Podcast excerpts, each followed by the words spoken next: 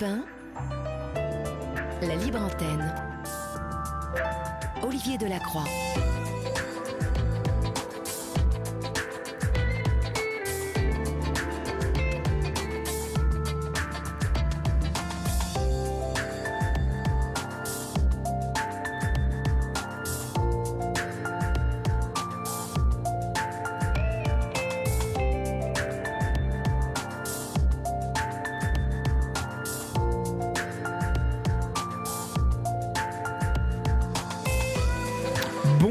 À toutes et à tous. Euh, J'espère que vous avez passé une agréable journée, un bon début de soirée et que vous entamez euh, cette entrée dans la nuit de la meilleure manière qui soit, chers amis.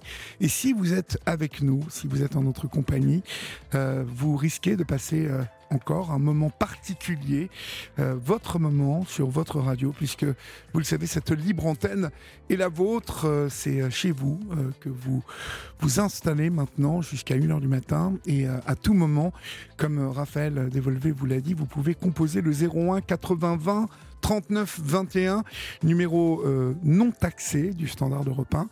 Et euh, peut-être euh, aurez-vous le plaisir d'échanger avec Julia ou Florian, qui sont avec Laurent, notre réalisateur historique, ce soir dans cette régie du studio Coluche, ici à Europe 1. Et ils attendent vos appels, bien évidemment. Vous pouvez nous écrire comme vous l'avez fait nombreuses et nombreux hier soir au 7 39 21, suivi du mot nuit écrit en lettres majuscules suivi d'un espace. Et puis, euh, vous adressez vos mails à Florian ou à Julia à libreantenne.fr ou sur notre page Facebook de la Libre Antenne où euh, vous approchez, vous frôlez les 19 000 membres. Alors, encore un petit effort parce que peut-être, euh, bon, peut-être non, d'ici euh, le 6 juillet, euh, date euh, à laquelle la grille d'été commencera et où nous prendrons des vacances, nous ne serons pas 20 000, mais pour sûr, chers amis, cette communauté passera les 20 000 euh, en septembre ou en octobre. Et on fêtera ça ensemble. Voilà, vous êtes sûrement confortablement installés, en tout cas dans la pièce ou dans la place de votre choix. Votre libre antenne du mardi, c'est parti. Olivier Delacroix est à votre écoute sur Europe Et pour débuter cette émission, nous accueillons Péga. Bonsoir Péga. Bonsoir Olivier. Je, je, Oui, bonsoir je, à prononce, je prononce bien votre prénom? Absolument. c'est D'accord. C'est la première fois que je m'adresse à une Péga. Euh, ce, ce prénom, en fait, est d'origine. euh, euh, Dites-moi. Alors, c'est d'origine iranienne, c'est un prénom persan D'accord. qui signifie le lever du soleil, Le précisément. lever du soleil. Très joli. Quel âge avez-vous, Péga? J'ai 39 ans. 39 ans. D'accord. Et de quoi voulez-vous me parler? Dites-moi. Alors, je souhaitais témoigner ce soir par rapport à, à l'histoire que je vis maintenant depuis 5 ans. Oui. euh, où, euh, dans laquelle j'ai déposé plainte pour euh, des violences conjugales et des violences euh, sur mon enfant, qui a mené petit à petit au, alors, à au fait que le père de mon enfant, qui est actuellement poursuivi pour, pour ces violences, qui a au moins 13 chefs d'accusation contre lui, Oui.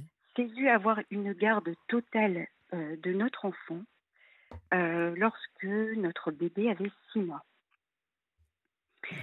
Et depuis, euh, les décisions judiciaires euh, ont, ont toujours été favorables à son, au père de, de mon enfant. Le, le souci, c'est que je, je ne croyais pas, en, en mettant le pied dans le, dans le système judiciaire, faire face à tant de, de tant d'incompréhension, tant d'irrégularités, euh, tant de, de, de documents que l'on lit, euh, que l'on lit en tant que maman, euh, en tant que parent protecteur, en tant que... Alors je suis journaliste, donc forcément en tant que journaliste, Oui, essayer de oui. comprendre pourquoi certaines, certaines décisions sont-elles motivées ou, ou justement non motivées. Comment, Et- comment le sont-elles aussi? Euh, Parce que euh, je suppose que vous vous êtes posé la question euh, de quelle manière elles pouvaient être motivées, parce que nous voyons tant euh, de, de- de- de décisions qui sont incompréhensibles, irrationnelles que voilà qu'on peut se demander comment comment elles ont été instruites. Vous voyez. voilà. Mais vous, allez nous donner le détail hein, parce que pour que nous comprenions bien tout, tout, ce dont vous voulez parler et tout ce dont vous venez de nous parler, hein, d'énumérer, rentrons dans, dans le détail en fait de votre histoire et racontez-moi exactement comment tout ça s'est passé et on va pouvoir, euh, euh, durant le début de cette émission, et on prendra le temps qu'il faut pour bien comprendre, racontez-nous tout ce qui vous est arrivé, à vous et à votre enfant. Alors, j'ai rencontré le père de mon enfant. J'étais euh, rédactrice en chef d'un média à Paris, rédactrice en chef adjointe. Oui. Il m'a approché sur les réseaux sociaux, d'abord pour, pour que je puisse faire faire un article sur son parcours. Euh, de très très loin, c'est quelqu'un qui m'a semblé très humain, très euh, voilà, avec un, parcours euh, assez remarquable. Mais petit à petit, la personne qui vous, qui vous approche, la personne qui vous qui essaie ensuite de vous séduire, qui est d'abord, de prime abord, quelqu'un de très simple, très agréable, très, euh, très avenant aussi, quelqu'un qui, euh, fait en sorte que votre famille entière euh, vous dit que c'est un, c'est un prince charmant. Oui, charismatique et charmeur. Charmeur, et, et, puis cette simplicité, cette façon d'être très. de savoir s'adapter, de, de, de, de, de, rentrer dans une famille, de, d'être, oui, voilà, d'être avenant, euh, sympathique, qui, qui, qui arrive à, avoir le cœur de, le vôtre, et puis le mien en tout cas, et celui de, mon entourage. Mmh mmh euh, capacité d'adaptation euh, très, très... Une capacité hors norme. Hors norme, oui. Je crois qu'il y a des, vraiment des profils de personnes, je ne vais pas dire d'hommes, parce que je crois que ce sont à la fois des hommes ou des femmes qui ont cette facilité à, jouer un jeu, à jouer un rôle. Et une fois que la relation s'installe, qu'elle avance, il y a des choses qui se passent, mais au moment où elles arrivent, on doute de la version de ce que l'on a pourtant vu, que l'on a vécu, que l'on a entendu. Quand on reçoit un premier message euh, de son ex-compagne qui dit attention, il, n'est pas ce qu'il croit, euh, ce qu'il vous dit être, et que sa réponse c'est mais, elle est folle, elle est complètement folle alliée. Quand euh, son entourage, finalement, je, je, me rends compte que lui avait tout vu de mon entourage, il a rencontré tout le monde, mais aujourd'hui, quand je refais le film à l'envers, et c'est surtout au moment où on dépose plainte que les OPJ vous posent des questions et que vous refaites le film à l'envers, ça ressemble un peu à Usual Suspect. C'est-à-dire qu'on avait quelqu'un à proximité de nous qui finalement sait tout de nous, on ne sait rien de lui. Mhm. Et pourtant, malgré les signaux, malgré euh, des événements qui, qui, qui, se sont éclaircis beaucoup plus tard, oui après l'accouchement de mon enfant finalement. Mhm. Euh, mais c'était déjà trop tard. on refait l'historique et on se dit, ah oui, donc en fait, il y avait deux versions de la même histoire. Celle à laquelle moi j'ai cru et celle qui, petit à petit, avec des éléments probants, viennent montrer qu'il y avait des alertes, il y avait un double discours, il y avait des failles, il y avait un trop plein d'attention parce que finalement rencontrer quelqu'un, c'est pas, euh, c'est finalement pas si normal que quelqu'un soit si avenant, beaucoup trop souriant, beaucoup trop gentil. On a tous euh, des accès d'humeur, on a tous, euh, quand on est spontané, quand on ne joue pas un rôle, on a tous ce moment où on, forcément notre spontanéité fait que des émotions passent. Là, lui comme beaucoup d'autres, euh, on, je ne sais pas, cette, je reste encore stupéfaite de ma propre histoire et stupéfaite des autres histoires que j'ai entendues après, euh, quand j'ai commencé à, à médiatiser mon histoire. Mhm. C'est-à-dire que ce type de personnage met en place euh, un schéma, une tactique que bien évidemment, lorsqu'on est bercé par son charisme, par en plus des sentiments amoureux, je suppose, très forts, en tout cas qui deviennent très forts, eh bien finalement, ces tactiques, ces mises en place, ces coups de charme, ces adaptations faciles en public, hein, que ce soit en société ou vis-à-vis de la famille, font que ben, la nasse se referme progressivement sans, qu'on, sans que vous vous soyez rendu compte de quoi que ce soit. Exactement. Et c'est pas faute d'avoir lu des articles sur le sujet de ce type de personnalité.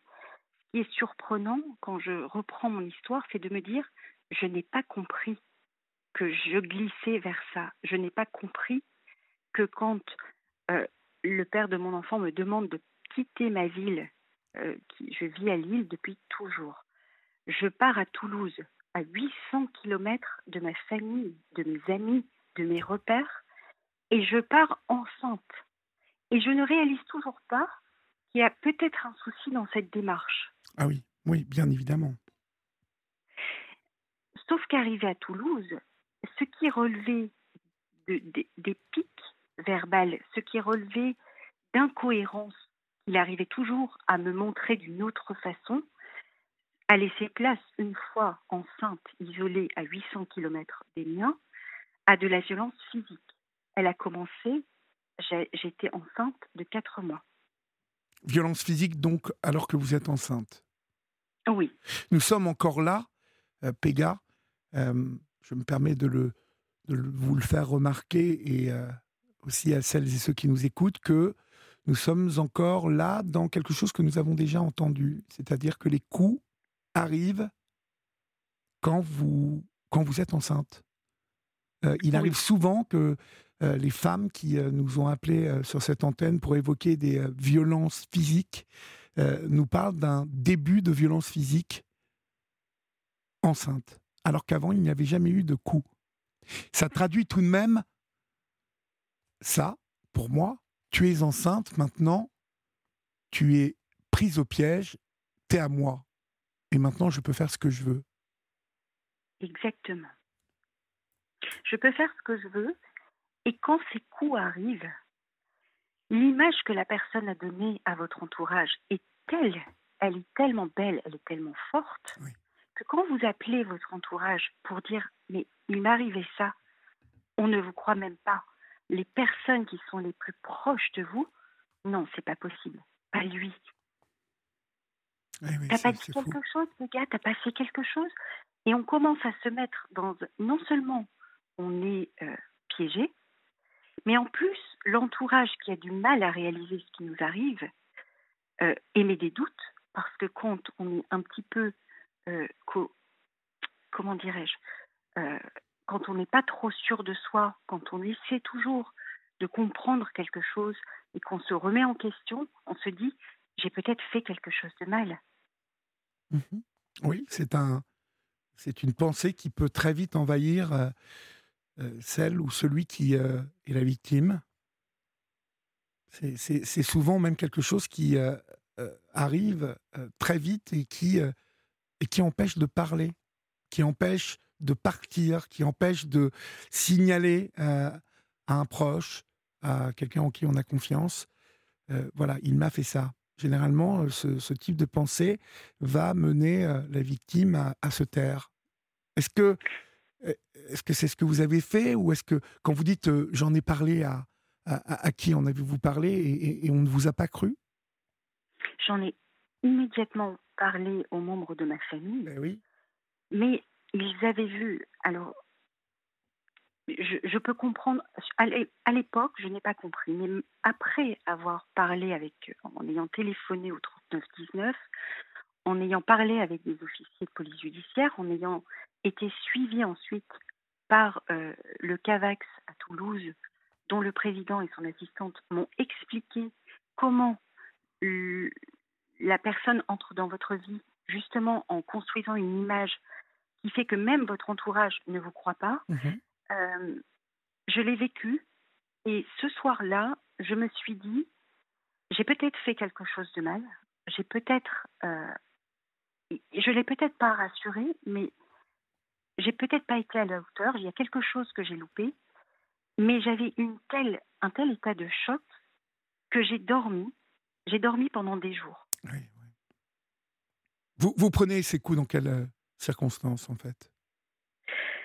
Alors, il, est, euh, il vivait entre deux villes parce qu'une fois, une fois qu'il m'a isolé à Toulouse, il partait dans une autre ville, euh, précisément à Marseille, pour travailler. Oui. Et euh, il est rentré ce soir-là en disant Donne-moi ton téléphone portable.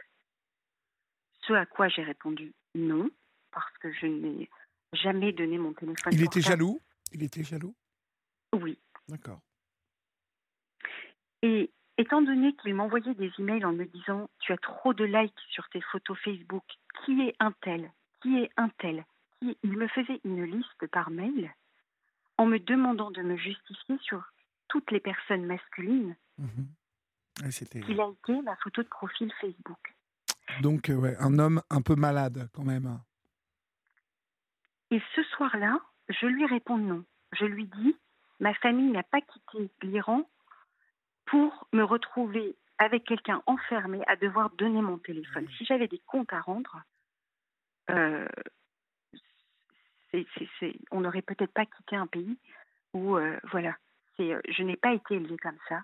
J'ai été élevée dans une, dans une liberté, avec un grand-père exceptionnel qui était une figure paternelle dans, toute la famille, le patriarche, ma grand-mère également, qui était la fille, vraiment des, des personnes euh, qui vous laisse la liberté euh, mmh d'échange, d'écoute, euh, même si on n'est pas d'accord, d'entendre au moins ce que dit l'autre.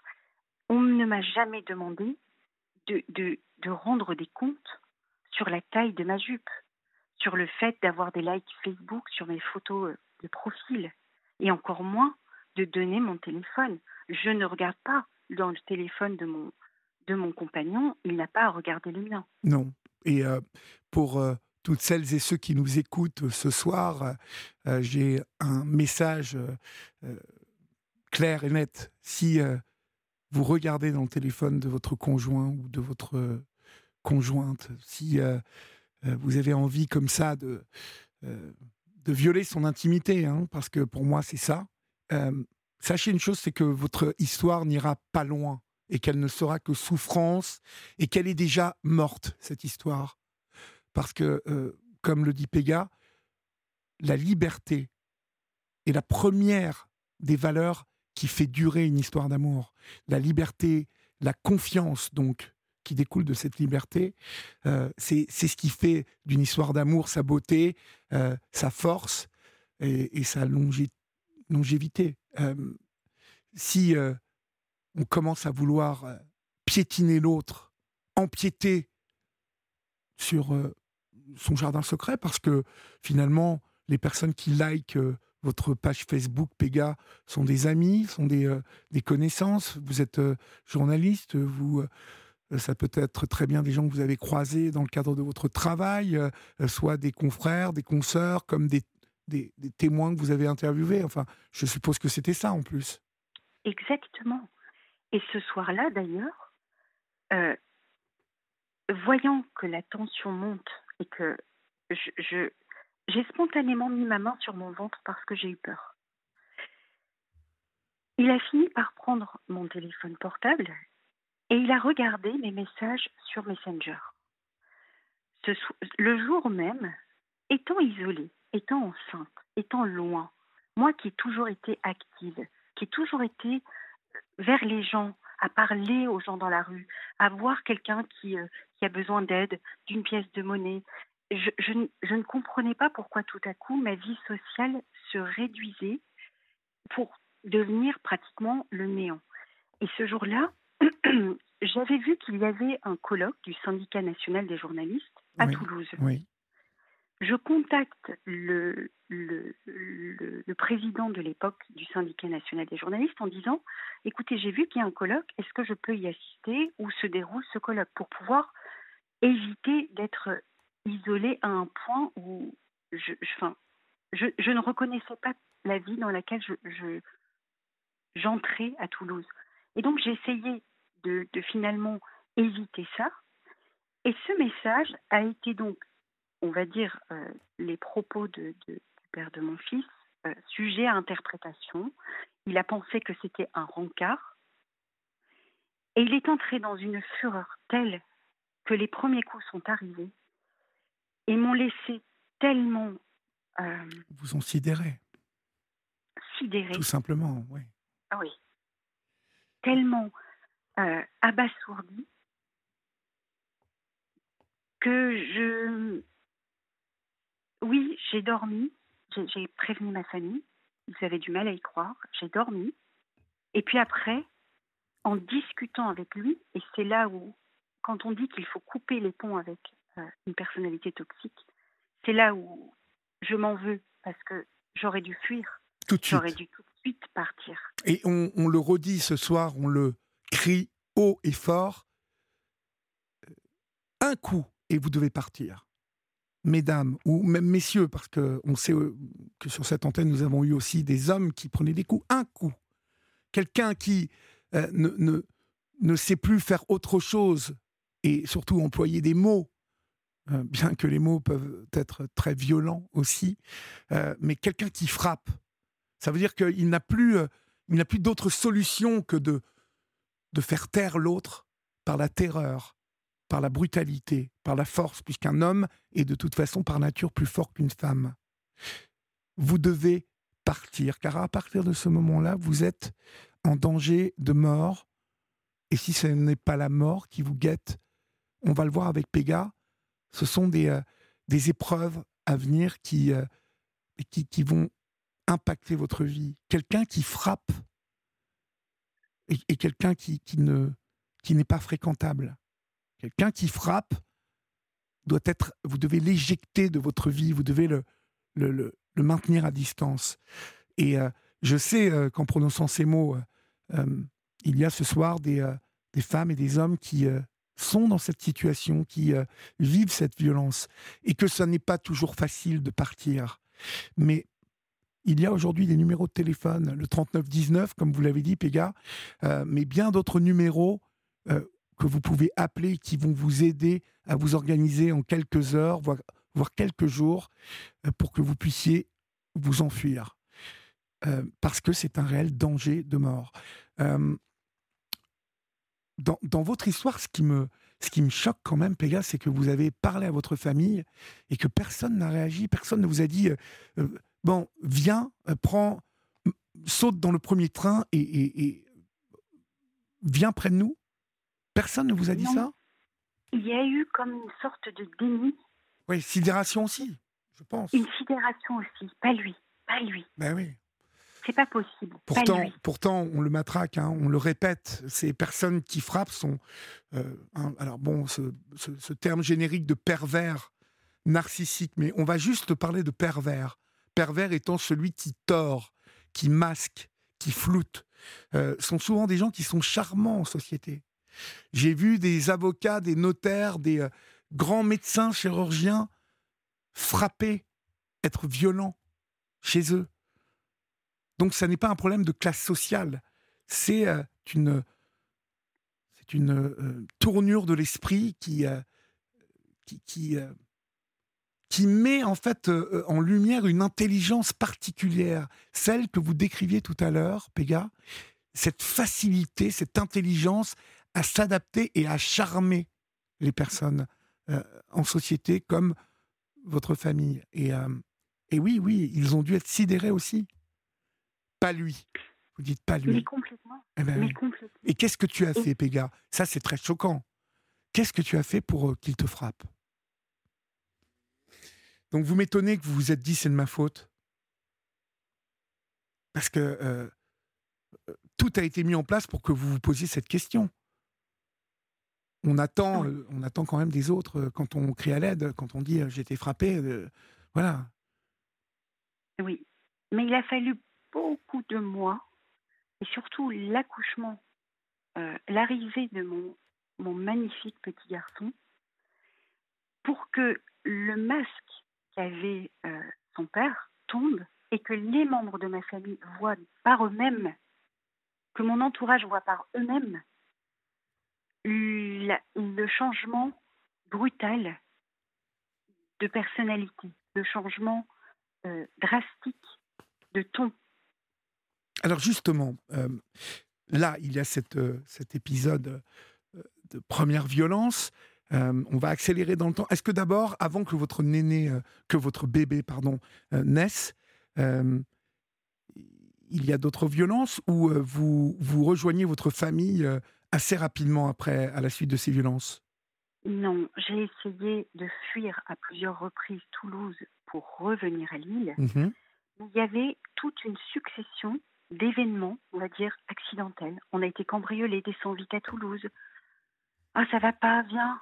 Oh là là. Et en fait, à chaque fois, je crois de façon très stupide, je repartais et presque je. En pensant que vous alliez sauver votre couple. Ben, je, je, me disais que le visage que j'ai vu au tout début, il est peut-être encore un peu là. Mais surtout, la succession, euh, ce sont des personnes, comme vous dites si bien, très intelligentes et qui savent même provoquer des situations. Et vous avez, après coup, le sentiment qu'on vous a mis la tête sous l'eau, on vous a laissé respirer trois secondes, on vous a remis la tête sous l'eau. Mhm. On vous a laissé respirer trois secondes, on vous remet la tête sous l'eau. Mhm. Et donc, vous ne comprenez pas finalement que vous êtes euh, en train de courir comme une petite souris après des, événements qui sont euh, créés de toutes pièces. Parce que la personne doit quand même garder son image sociale, donc elle doit être le sauveur de quelque chose. Vous êtes sous contrôle. Totalement. L'intelligence de, ces êtres-là, euh, c'est particulier, hein, puisqu'ils puisent leur énergie, et, oui, ils puisent leur plaisir dans le malheur de l'autre, et, cette, cette intelligence dont je vous ai parlé, elle est aussi celle de prendre la mesure de l'autre.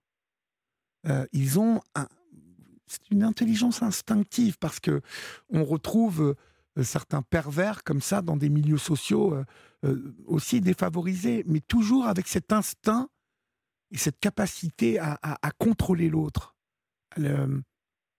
Oui, à le contrôler, à savoir quoi faire pour le retenir tout le temps. Et un peu comme, euh, vous savez, on, a cette image d'une, marionnette désarticulée, là, euh, dont ils ont le contrôle. En fait, euh, parce qu'avec du recul, je suppose que vous analysez, Péga, tous ces événements. Vous savez que la plupart de ces événements ont été provoqués dans une seule et unique raison, c'est de vous faire rester. Oui. Mais oui. Mais je vous avouerai qu'encore aujourd'hui, je me demande comment une personne, alors vous dites contrôler l'autre, mais même contrôler la perception de l'autre. Je vous donne un exemple. Je porte un t-shirt blanc. La personne vous dit non, ton t-shirt est noir. Non, regarde. Vous sortez, vous prenez le t-shirt, vous lui montrez. Et il va vous parler pendant des heures, des heures, pour qu'au moment où vous allez vous coucher, vous allez aussi douter est-ce que mon t-shirt était blanc ou noir?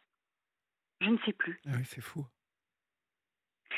Et dans ce qui est dramatique, et, là où je vous remercie de rappeler le fait qu'il faut partir très vite, c'est que dans mon histoire, le fait d'être retourné euh, dans cette toile d'araignée m'a mise dans un, dans, dans un conditionnement qui me rendait même moi tellement nerveuse parce que quelqu'un vous prend votre téléphone et vous, vous pensez qu'en lui faisant la même chose, vous allez lui montrer à quel point c'est nul de faire ça.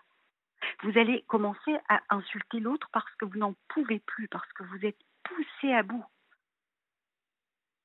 Et longtemps après, au moment d'une audition, l'officier de police judiciaire vous dit Madame, il nous a montré vos insultes. Oui, mais est-ce que vous avez lu avant et après? Est-ce que vous avez le contexte? Regardez, on reprend une semaine, deux semaines avant. Toutes les piques verbales qui s'accumulent et qui finissent par nous faire euh, sortir de nos goûts. Oui. Et c'est un double piège, un triple piège, qui fait que la personne maligne va s'organiser, va aller dire autour d'elle, mais regardez, elle est quand même insupportable, son comportement, son, son tempérament. Sauf que vous avez laissé une, une image de par vos écrits. Je le disais aux officiers de police judiciaire, je m'en veux d'avoir réagi comme ça parce que poussé à bout, alors on, m'a rappelé que les personnes qui sont comme ça, isolées, euh, retranchées euh, dans une sorte de prison dorée, avec une personne qui dit mais tu n'as pas besoin de travailler, voilà, je, j'ai un bon niveau de vie, ne t'en fais pas. subvenir à tes besoins, tout va bien se passer. Tout va bien se passer. Et puis tout à coup, à six mois de grossesse, quand vous ne pouvez plus donner un CV ou recontacter des, rédacteurs en chasse à Paris, vous ne pouvez pas partir en reportage avec un gros bidon. Et tout à coup, ce jour-là, la personne passe la porte d'entrée et, et voilà, tu es une vache affalée sur le canapé, tu ne sers à rien. Et d'ailleurs, si tu servais à quelque chose, tu ne serais pas journaliste. Oui, on l'a entendu et réentendu, cette capacité à, d'évaluer hein, euh, l'autre, à le rabaisser et à, critiquer, bien évidemment, en premier chez les femmes, le physique, euh, dont on sait que euh, voilà, c'est quelque chose qui touche souvent l'intime, hein, le, sacré, un peu c'est tellement facile de traiter une, vase, une, femme de grosse vache. bon, lorsqu'elle est enceinte, c'est. On peut dire que bon, il, manquait là à ce moment-là de finesse, mais comme on sait, une fois en huis clos, euh, ce genre de pervers manque. Euh, sans doute sciemment même de finesse. On va accélérer un petit peu, pardonnez-moi Péga, mais pour évoquer que vous finissez par retrouver votre famille. Hein. vous, vous avez quitté cet homme vous, avez eu ce petit garçon avec lui. Euh, il naît en mars 2018, ce petit garçon. Euh, au moment où il naît, vous, vous avez rejoint votre famille, vous vous êtes enfui ou vous êtes toujours avec lui? Non, je suis toujours euh, à Toulouse avec lui. Oui. Et là, il a accéléré, c'est-à-dire qu'il y a eu, après l'accouchement, une sorte d'accélération. Et l'accélération consistait à dire, j'aurai la garde totale et je vais éliminé de la vie de notre fils, par tout moyen. Oui, il avait enfin euh, l'objet pour vous, pour vous tenir, quoi, pour le chantage. Et ça fait cinq ans que je suis tenue en otage par une personne qui veut m'atteindre et qui maintenant passe par notre enfant. Mais ce que je ne savais pas, c'était que, alors, il me disait à l'époque qu'il avait des proximités avec des magistrats à Toulouse il lui donnerait la garde. Ce que j'ai consigné dans, ma plainte, il a eu la garde. Et puis tout à coup, on m'a dit, mais quand il y a une décision de justice, les juges ne se déjugent pas. Donc ça va être très compliqué après. Et quand on vous enlève votre nourrisson à six mois, qu'est-ce qu'on espère d'une maman? C'est exceptionnel, hein. c'est exceptionnel en plus qu'on enlève le, un bébé de six mois à sa, à sa mère. C'est euh, euh, dans, quel, dans, dans, quelles circonstances? Alors justement, on va en arriver euh, tout de même au, cœur de votre histoire, parce que je lis qu'en juillet 2018, euh, vous aviez quitté votre région, donc, euh, et donc en juillet 2018, âgé de 4 mois à peine, votre, votre, votre ex-compagnon enlève votre fils, donc, lors d'une consultation à l'hôpital, d'où il s'enfuit en courant. Exactement. À, ce moment-là, tout ça se passe à Toulouse encore? Non, j'étais remontée à Lille en, lui disant, alors c'était sur les conseils du 39-19, je souhaitais revenir à Lille. Près de votre euh, famille, je suppose. Voilà. Mhm. Mais la condition pour que je puisse quitter Toulouse et revenir à Lille, il me l'avait imposée d'entrée. C'est tu dois être suivi par un psychiatre. Tu es folle. D'accord. Pourquoi disait-il que vous étiez folle? Mais parce que je l'avais insulté quand il m'avait poussé à bout. Mmh parce que par euh, avec la toile qu'il avait tissée autour de moi, il essayait de, de, de montrer qu'il était le plus sage des deux, et moi, la personne bah euh, pas responsable. Il est allé jusqu'à contacter mon médecin traitant, mon entourage, en demandant de me faire interner de force. Bon, il n'y est pas arrivé, je suppose. Il n'y est pas arrivé, non. Mais pourtant, alors qu'il y avait, mes plaintes pour violence conjugale, parce que j'ai déposé plainte en juillet, après l'enlèvement et après euh, un événement dramatique qui est arrivé aux yeux de notre petit garçon, où il me disait, voilà, moi j'ai fait quelque chose de médical, euh, tu, tu, vas rester coincé, il doit être opéré des yeux en urgence, et tu seras coincé médicalement à Toulouse. J'ai pu essayer de négocier pour revenir à Lille, mais il a kidnappé notre, notre nourrisson, il est redescendu à Toulouse, il s'est enfermé, et il attend, on attendait ensuite la, la, la, première décision du juge aux affaires familiales qui lui donne la garde alors que notre enfant avait six mois. Et le motif, comme on parlait de motif tout à l'heure, c'était l'enfant a des repères à Toulouse. À six mois. À six mois. À six mois. Voilà, arrêtons-nous sur cette décision instruite et motivée, donc, et je suppose euh, que ce juge euh, a, a, pris sa décision alors que les affaires familiales s'étaient euh, sans doute chargées, en tout cas l'ASE s'était chargé d'instruire tout ça à ce moment-là Pas du tout. Qui, qui, a instruit Personne? La, Que la police? Oui. D'accord. Et donc le juge dit que ce bébé de six mois a ses repères à Toulouse. Exactement. À la maison, donc votre maison à tous les deux? L'enfant a des repères dans l'appartement que l'on avait ensemble, mais que j'avais quitté parce que, en déposant plainte, j'ai précisé que je quittais ce lieu pour la survie de mon enfant et la mienne. Mais la décision de la première décision du juge aux affaires familiales, parce qu'on m'a souvent dit, mais comment on a pu t'enlever ton nourrisson à six mois? Il y a quelque chose. c'est exceptionnel. C'est exceptionnel. Il y a, peut-être quelque chose que tu nous caches. Est-ce qu'il y avait. Euh, tu as une expertise psychiatrique? Elle est venue bien après. Les enquêtes sociales sont arrivées bien après cette première décision. Et en cinq ans, depuis cinq ans, alors qu'il n'y a aucun élément de danger de mon côté, alors qu'il y a un procès en correctionnel du sien pour ces violences, il y a des plaintes, il y a des preuves. Euh, le parquet de Lille a récemment fait appel euh, de la décision de relax euh, qui était ahurissante. J'ai eu toute une succession de décisions judiciaires tellement contradictoires, tellement hallucinantes, et même des rapports des, des personnes de l'aide sociale à l'enfance que je me disais, est-ce que c'est moi ou est-ce que c'est tout le temps comme ça? Du coup, j'ai entrepris de rencontrer des parents dans mon cas, donc mère et père, et j'ai ouvert la boîte de Pandore. J'ai retrouvé des parents dans toute la France qui ont exactement le, qui font face à la même problématique, c'est-à-dire des rapports des services sociaux qui écartent le parent protecteur, qui encensent le parent agresseur. c'est fou qui utilise le terme de conflit parental, pardon, mais le juge Édouard Durand parle de violence intrafamiliale. Un conflit parental, on ne s'aime plus, on ne s'entend plus, on se trouve, on fait une médiation. Quand il y a de la violence conjugale, quand il y a de la violence sur notre enfant, pourquoi euh, nous imposer des médiations familiales? Pourquoi?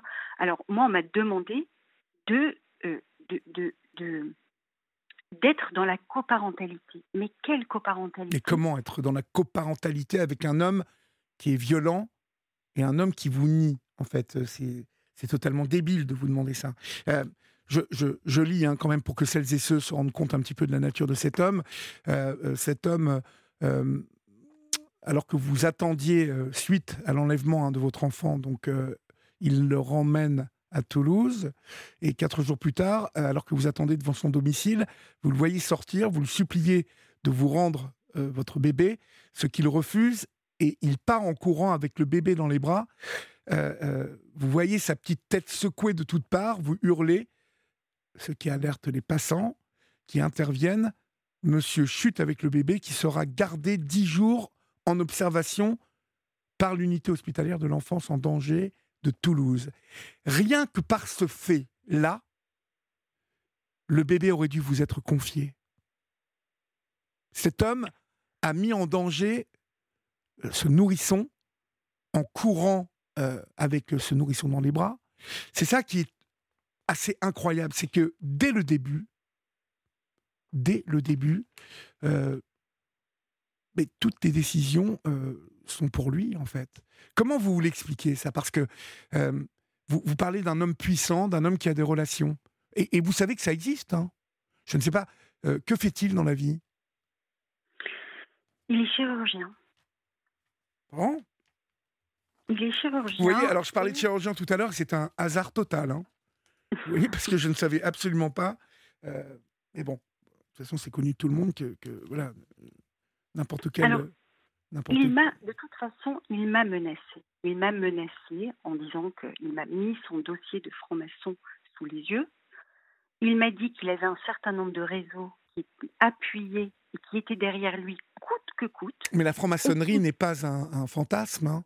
Euh, la franc-maçonnerie est euh, un réel pouvoir parallèle euh, dans lequel à l'abri des regards, on deal, on se, on se rapproche et on se protège, on cède. Et euh, tout ça n'est pas du tout un, fantasme de complotiste. Hein. Ça existe ah réellement.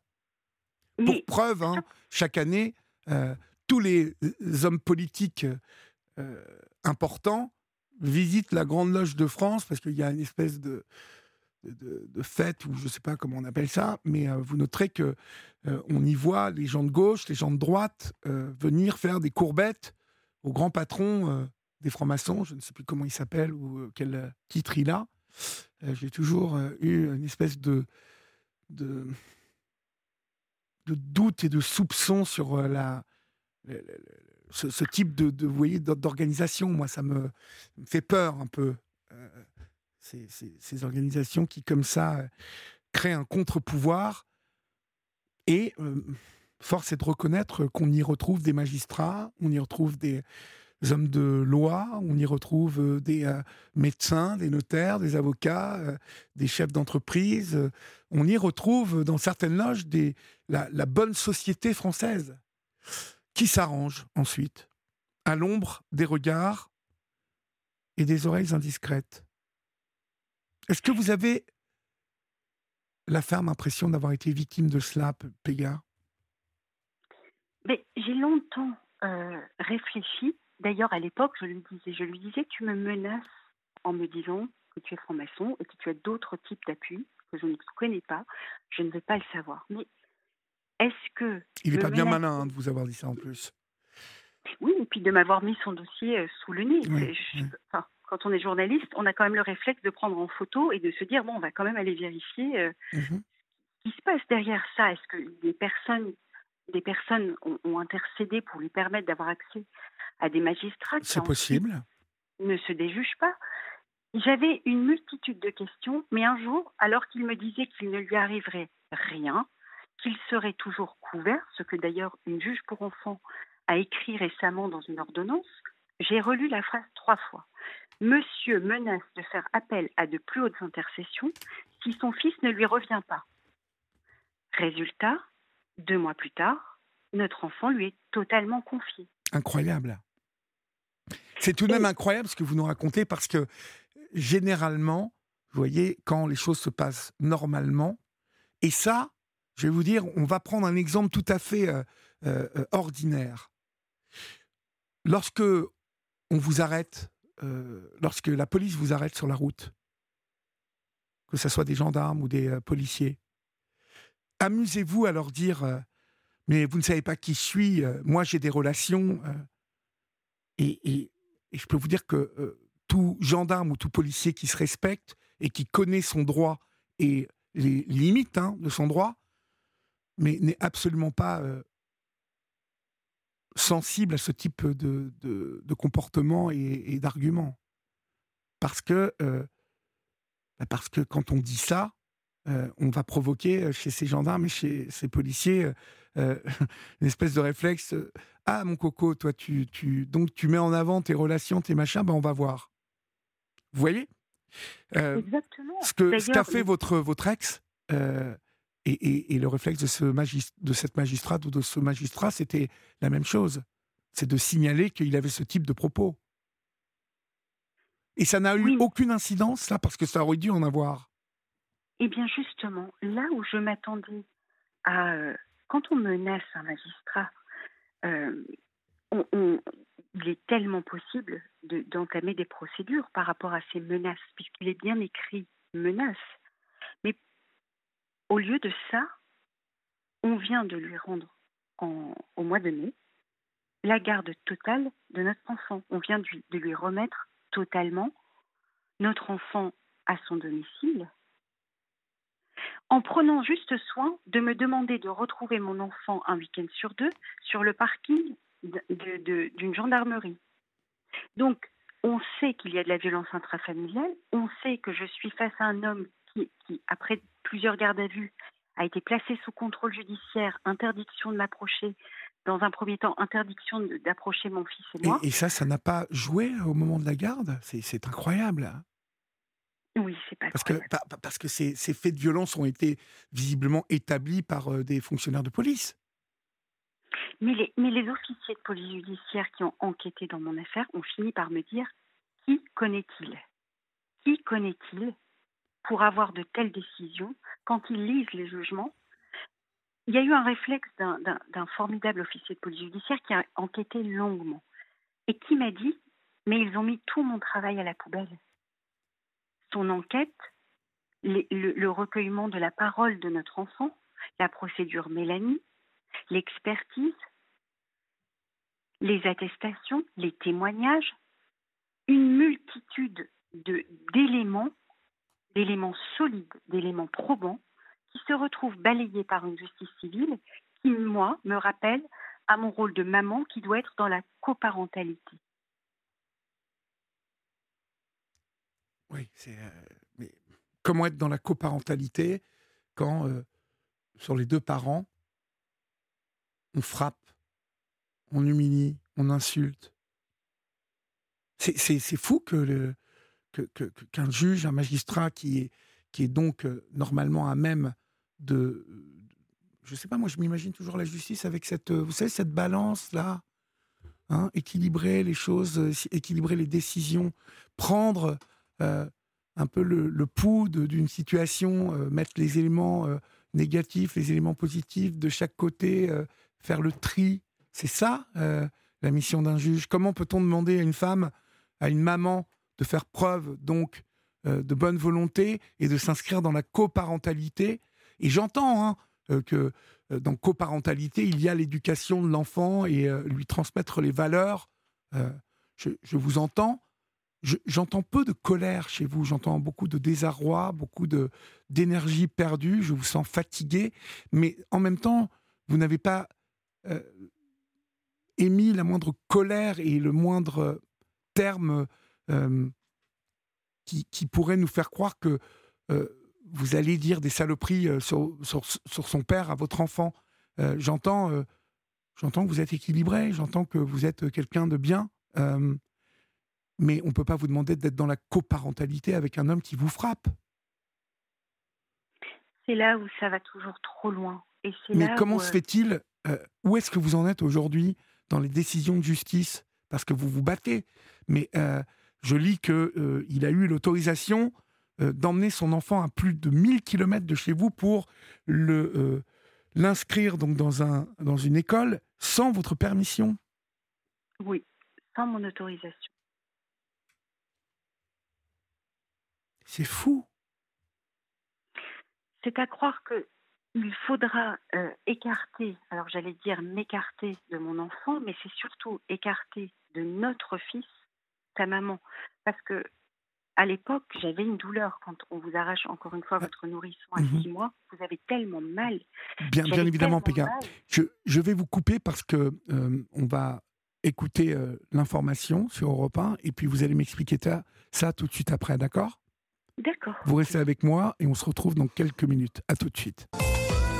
Il est minuit passé de 5 minutes. Euh, vous êtes sur Europe 1. Et si vous nous rejoignez maintenant, vous êtes euh, sur la libre antenne d'Europe 1. Et nous sommes ensemble jusqu'à 1h du matin. Et tous les soirs, chers amis, nous sommes ensemble jusqu'à 1h du matin euh, sur Europe 1, votre radio. Un autre rendez-vous incontournable d'Europe 1, c'est l'émission de référence sur les médias du lundi au vendredi de 9h à 11h avec Philippe Vandel, qui demain, mercredi 14 juin, recevra Roselyne Bachelot euh, pour son livre 682 jours, le bal des hypocrites. Euh, c'est bientôt la fête de la musique et Europe 1 lance le compte à rebours euh, avec un artiste en live chaque jour dans Culture Média. Et ce mercredi, c'est le violoncelliste Gauthier Capuçon avec Amazing Grace et La vie en rose qui jouera en direct et exclusivement pour vous. C'est Culture Média avec Philippe Vandel et c'est de 9h à 11h tous les jours de la semaine. Péga, euh, cet homme donc euh, euh, franc-maçon, chirurgien, on peut préciser qu'il est dans la chirurgie esthétique.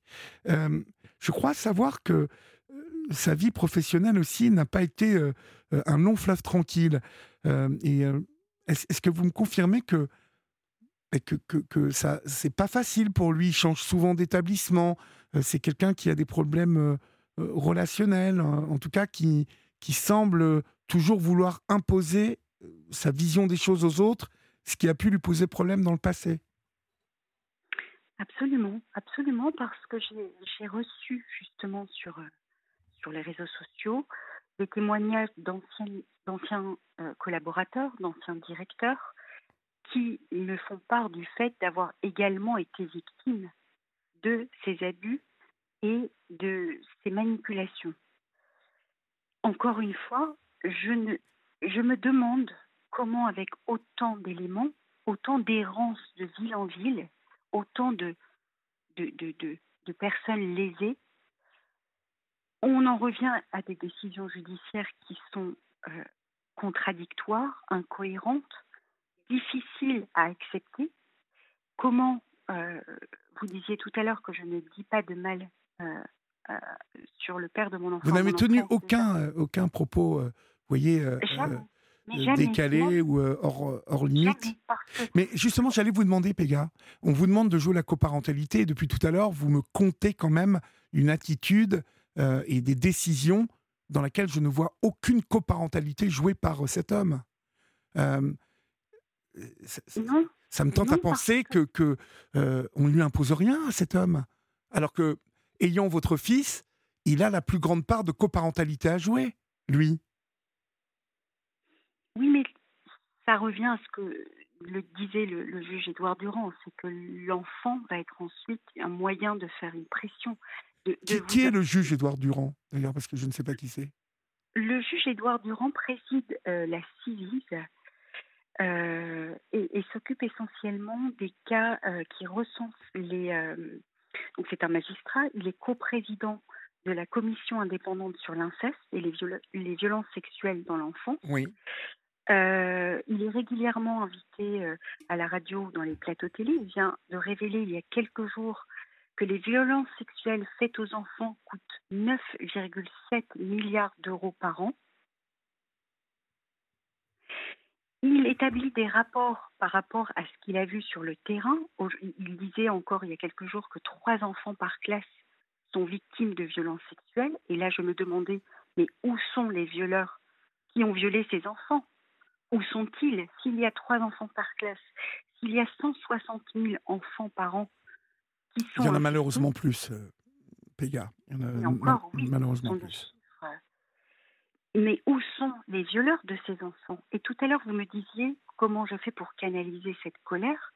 La première des réponses, c'est quand j'ai découvert euh, l'histoire d'un petit garçon qui s'appelle Léon à Narbonne, dont le père est un notable de la ville, donc l'histoire ressemble à la mienne dans le sens où on a quelqu'un qui est imposant, et qui, alors qu'il est mis en examen pour violence incestueuse sur son fils, se voit, euh, euh, il obtient la garde totale pendant une mise en examen. Et des histoires comme ça, j'en ai tellement recensé. J'ai tellement eu d'appels de maman et de papa. Je précise aussi qu'il y a des papas. oui, bien sûr, bien sûr.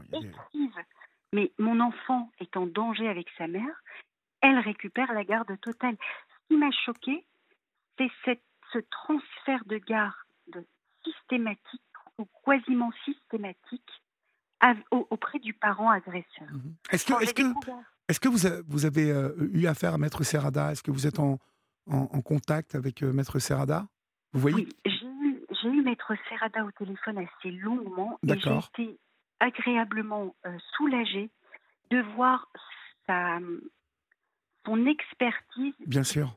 par rapport à tout ce qui relève de la protection de l'enfance, des placements abusifs, parce que quand vous dénoncez des violences sur votre enfant, vous déposez plainte, vous pensez que sa parole va être entendue, mais derrière, on va vous placer l'enfant, c'est soit le placement, soit le transfert chez l'agresseur, le parent agresseur. Ça, je l'ignorais. Je l'ai découvert avec ma propre affaire, avec toutes les autres histoires que j'ai entendues, où j'ai regardé les pièces, j'ai essayé de comprendre si ce qui m'arrivait était un cas isolé, ça l'est pas. Et, euh, et je, je, me suis demandé pourquoi, qu'est-ce qui se passe dans la tête des personnes qui prennent des décisions comme celle-là, qui placent nos enfants dans une situation euh, euh, où il est dans un conflit de loyauté parce qu'il y a son parent agresseur, mais on lui demande de, pareil, de cohabiter avec son parent agresseur. On demande aux parents protecteurs d'être dans la coparentalité. Oui. On demande euh, l'aide sociale à l'enfant, c'est là où Maître Serrada est formidable, c'est qu'elle connaît les travers de l'aide sociale à l'enfance. Les rapports qui disent que s'il est chirurgien et qu'il a une maison avec piscine, alors c'est forcément un papa bien. C'est forcément quelqu'un de bien. Face à, à de tels rapports, on est tellement stupéfait. Encore une fois, c'est on ne pense pas après la violence euh, conjugale, après le désenfantement, que c'est l'institution qui prend ensuite le relais et qui vous met dans une, telle situation dramatique, votre enfant et vous. Mais encore une fois, en, étudiant, j'ai découvert un livre qui s'appelle La supercherie judiciaire, euh, de la criminalité en col blanc à la criminalité en robe noire. C'est un livre écrit par euh, Monsieur Ernest Pardo, euh, dont, dont, le livre, qui fait 664 pages, a été repris. il a servi de référence à la Commission européenne pour un projet de réforme de la justice en, en Europe. Quand j'ai lu ce livre, j'ai compris dans quoi j'avais mis les pieds dans quel engrenage, après avoir fui les violences, après avoir fui, euh, après avoir pu supporter le désenfantement qui est comme un assassinat psychique, parce que vivre sans votre nourrisson, c'est presque impossible. Et puis tout à coup, la justice, son fonctionnement, euh, ses mécaniques, c'est parfois ses stratagèmes qu'on ne connaît pas, et on se dit, mais ils ne suivent pas la loi, là. Ils, suivent, ils ne suivent pas le respect du droit humain, du droit de nos enfants. Non, mais on se demande ce qu'ils suivent. Oui. C'est un peu ça le souci. On, va être obligé de, de, de, ne pas tarder à, à conclure, euh, Péga. Euh, où en êtes-vous aujourd'hui euh, La dernière décision de confier, donc de garder donc cet enfant chez son père, euh, a été prononcée quand et quelle est la prochaine échéance? Alors, elle a été prononcée au mois de. Alors, en avril, on avait une ordonnance qui, euh, pourtant, écrivait noir sur blanc que notre enfant pouvait terminer sa scolarité dans le nord où il était, il était placé. Et tout à coup, l'aide sociale à l'enfance a mis un coup d'accélérateur en m'annonçant à la fin des vacances d'avril que notre enfant prenait l'avion et repartait avec son père à Toulouse. Alors qu'il avait fait combien de. Enfin, il était depuis combien de temps euh, dans le Nord? Depuis un an et demi. Oh, mon Dieu, mais c'est pas possible. Bon. Je ne vais pas me, me, mettre en rogne. C'est Aujourd'hui, où je dois faire un week-end sur deux, euh, 1000 km de Lille à Muret, voir mon enfant, euh, stressée sur le parking de la gendarmerie parce que je ne sais pas dans quel état je vais retrouver mon enfant. C'est-à-dire que vous vous échangez, donc, euh, enfin, oui, c'est comme un échange, oui, ça m'est sorti tout seul, comme un échange d'otages. Euh, c'est sur le parking de la gendarmerie que vous, il vous remet votre enfant et que vous lui remettez ensuite au bout d'un week-end. Oui. On note donc euh, dans quel climat tout ça se fait en plus. C'est terrible. Oui, c'est terrible pour votre fils. Voilà. Et, c'est d'abord lui, et je crois, je vais terminer là-dessus pour pas vous prendre trop de temps, que euh, ce que vit mon enfant, euh, beaucoup, beaucoup d'enfants le vivent. Que veut-il, lui? Que veut-il, votre enfant? Est-ce que sans que vous lui posiez la question, euh, est-ce que vous le sentez dans un conflit euh, de loyauté ou, vous dit-il qu'il aimerait vivre avec vous? Il me dit qu'il voudrait retrouver maman, mais qu'il n'est pas entendu. Du haut de ses cinq ans? Oui. Voilà des mots qui résonnent euh, fort. Il voudrait retrouver maman, mais il n'est pas entendu. Bon. C'est une tristesse infinie. Et la prochaine étape, donc, vous vous battez pour qu'il revienne? Oui, de, pouvoir, euh, de pouvoir stopper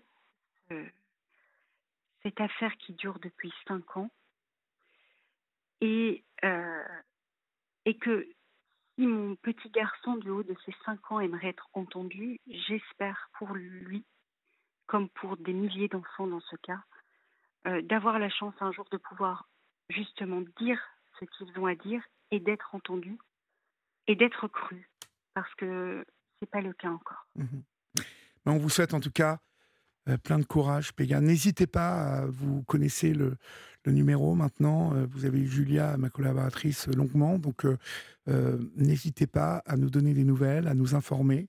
vous avez ici des, personnes qui vous écoutent et qui vous donnent la parole pour qu'encore résonne hein, la parole d'une mère et que résonne un peu le bon sens hein, à travers nos échanges pour que euh, naisse de ces échanges peut-être euh, une réflexion de celles et ceux qui décident pour que euh, cet enfant puisse retrouver sa mère en même temps que je ne vous ai pas du tout entendu dire le contraire, qu'il puisse aussi avoir un père et savoir qu'il a un père et voir son père, mais que, mais que les, choses reviennent à une situation équilibrée, en tout cas, parce qu'elle est totalement déséquilibrée pour l'instant. Et ce qui est très gênant, c'est que tout ça est sur fond de, de violence et de, de, de, bah, manipulation. Donc euh, on se doute bien que votre fils fait l'objet aussi euh, de manipulation. Et euh, c'est obligé, c'est obligé. Donc voilà, j'espère qu'en tout cas, les choses vont aller dans le bon sens, Péga. Vous n'hésitez pas à nous rappeler, d'accord? Merci, merci beaucoup pour, euh, votre accompagnement euh, en douceur. Merci à, Julia et Florian. Euh, et, de, permettre justement de, libérer notre parole. Bon courage à vous, Péga. Bonsoir. Merci. Bonsoir.